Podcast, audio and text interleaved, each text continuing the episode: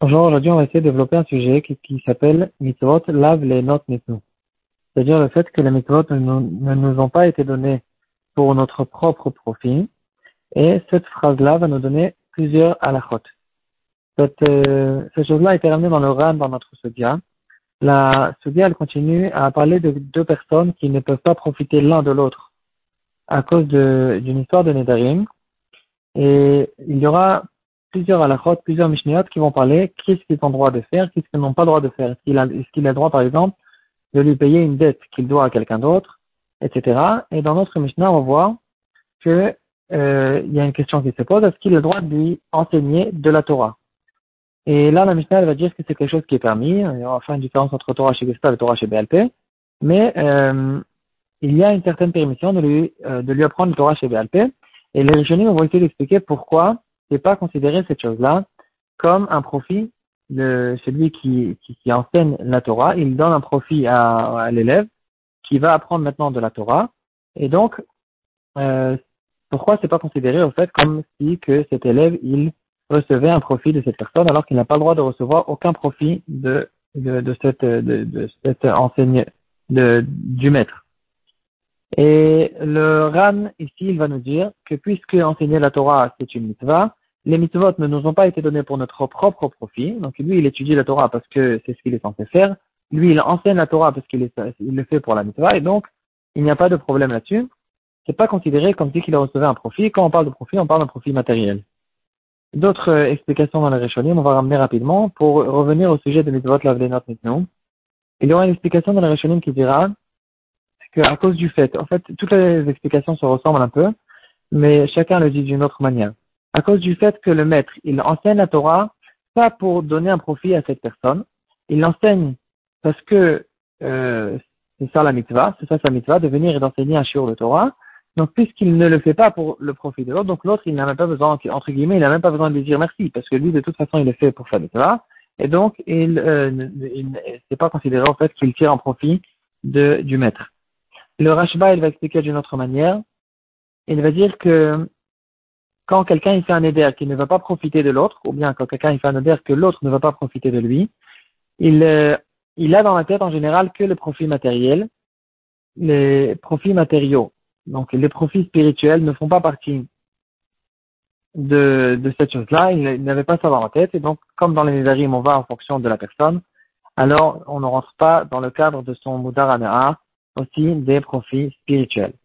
Shita Mekubetet, il va nous donner un autre pshat, et il va nous dire que, euh, à cause du fait qu'on ne peut pas enseigner la Torah avec argent, comme le va le ramener la Gemara à un rachat, quand on enseigne la Torah, on enseigne la Torah gratuitement, c'est la raison pour laquelle c'est pas considéré comme un profit, c'est considéré comme euh, une autre chose qu'un profit, mais c'est pas considéré en tout cas comme un profit.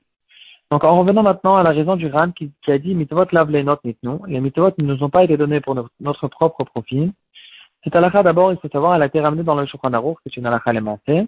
Dans une chot shofar, peut-être dans d'autres endroits encore, mais dans une chot shofar, le Shulchan Aruch, il va nous dire que quelqu'un qui n'a pas le droit de profiter de quelqu'un d'autre, et ce quelqu'un d'autre, c'est quelqu'un qui sonne dans le chauffard pour toute la choule, il a le droit quand même d'écouter le chauffard de cette personne parce que c'est pas considéré qu'il tire un profit de cette personne-là. Et là, le Shulchan va nous donner la raison parce que la, le, son du chauffard, la, la, la mitzvah de Tkiat chauffard, c'est une mitzvah. On n'écoute pas le chauffard pour notre propre profit. Donc même si quelqu'un il est très musical et il aime bien le son du chauffard, c'est pas considéré comme un profit, c'est considéré comme une mitzvah. La mitzvah n'est pas euh, n'est pas appelée, n'est pas considérée comme un profit, malgré que maintenant je suis content que j'ai fait une mitzvah, euh, c'est pas un profit cette chose-là, et donc euh, il a le droit d'écouter du chauffeur de cette personne. Euh,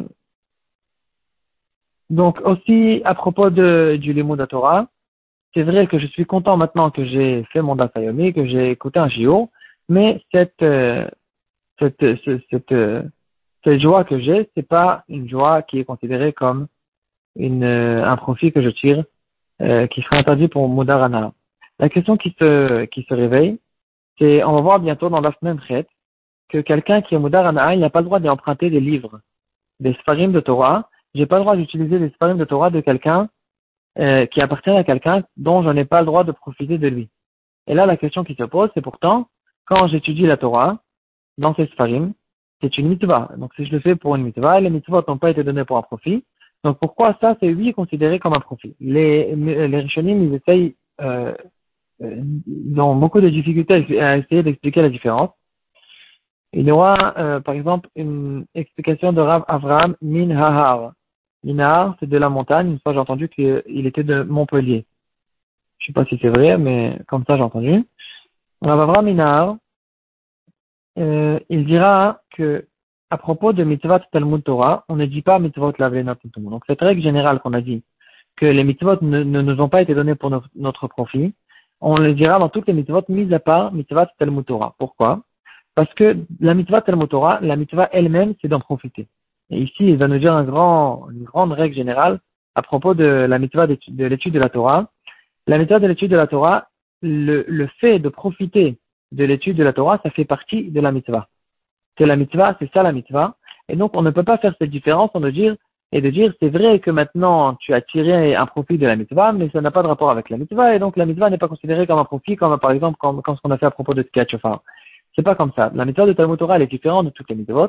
Le profit fait partie de la mitzvah, et donc cette séparation est impossible, et on dira que quelqu'un qui profite de l'étude de la Torah de quelqu'un d'autre, c'est considéré comme un profit, parce que le profit il, est dans, le ADN de la mitzvah du Talmud Torah.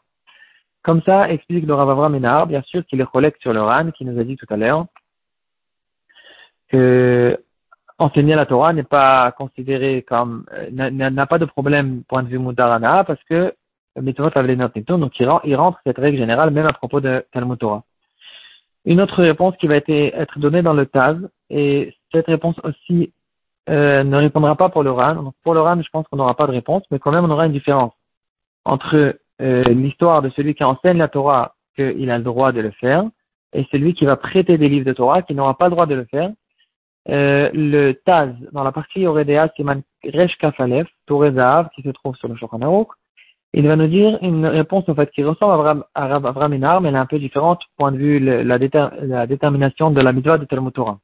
Il va dire que la mitzvah de Talmud Torah, l'étude de la Torah, c'est peut-être pas forcément le, profit que j'en tire, le, profit que j'en j'ai quand je vais étudier la Torah, c'est pas forcément dans le, comme on a dit, dans le ADN de la mitzvah, mais c'est quelque chose qui est obligatoire, qui arrive avec la mitzvah. Quelqu'un qui étudie la Torah correctement, qui étudie bien la Torah, qui approfondit la Torah, il est obligé de recevoir un profit de cette chose-là. C'est pour ça qu'à Tisha on sait tous, on n'étudie pas la Torah. Un Avel n'étudie pas la Torah parce qu'on n'arrive pas à étudier la Torah sans en profiter. C'est un profit qui arrive de toute façon. Et donc, c'est un profit, même si on va dire que le profit est extérieur à la mitzvah, ça ne fait pas partie de la mitzvah elle-même, euh, quand même, c'est quelque chose qu'on ne peut pas permettre. Parce que quand on dit mitzvot not mitnu, c'est quand il n'y a que le profit de la mitzvah elle-même je suis content que j'ai entendu le, son du chauffard. Par contre, il y a un profit euh, à part la mitzvah, qui est arrivé avec la mitzvah, collé avec la mitzvah, dans ce cas-là, on, sera obligé de dire ici il y a un profit, tu ne peux pas profiter. L'exemple qu'il y a là-dessus, c'est un ran qu'on a vu dans il y a plusieurs dapim, qui dira que quelqu'un qui a dit je, ne pas, je ne vais pas profiter de la rivière. Donc maintenant, il est intéressé de faire un mikvé dans une rivière. Ici, on dira en hiver, il peut faire, euh, il peut faire le mikvé dans la rivière parce qu'il ne profite pas. Au contraire, il a froid.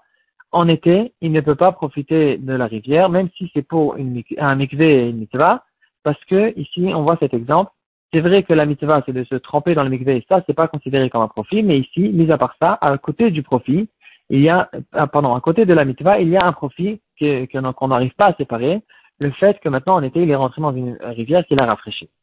Donc ici aussi, à côté de l'étude de la Torah, il y a ici un profit qui, euh, ce profit-là, on ne peut pas le séparer de l'étude de la Torah et donc euh, c'est un profit qui est interdit. Et donc d'après le Taz, en fait, euh, on devra trouver une autre, une autre raison, comme on a vu tout à l'heure, pourquoi interdire, pardon, pourquoi permettre d'enseigner la Torah dans un Mudarana alors que on est obligé de profiter. Euh,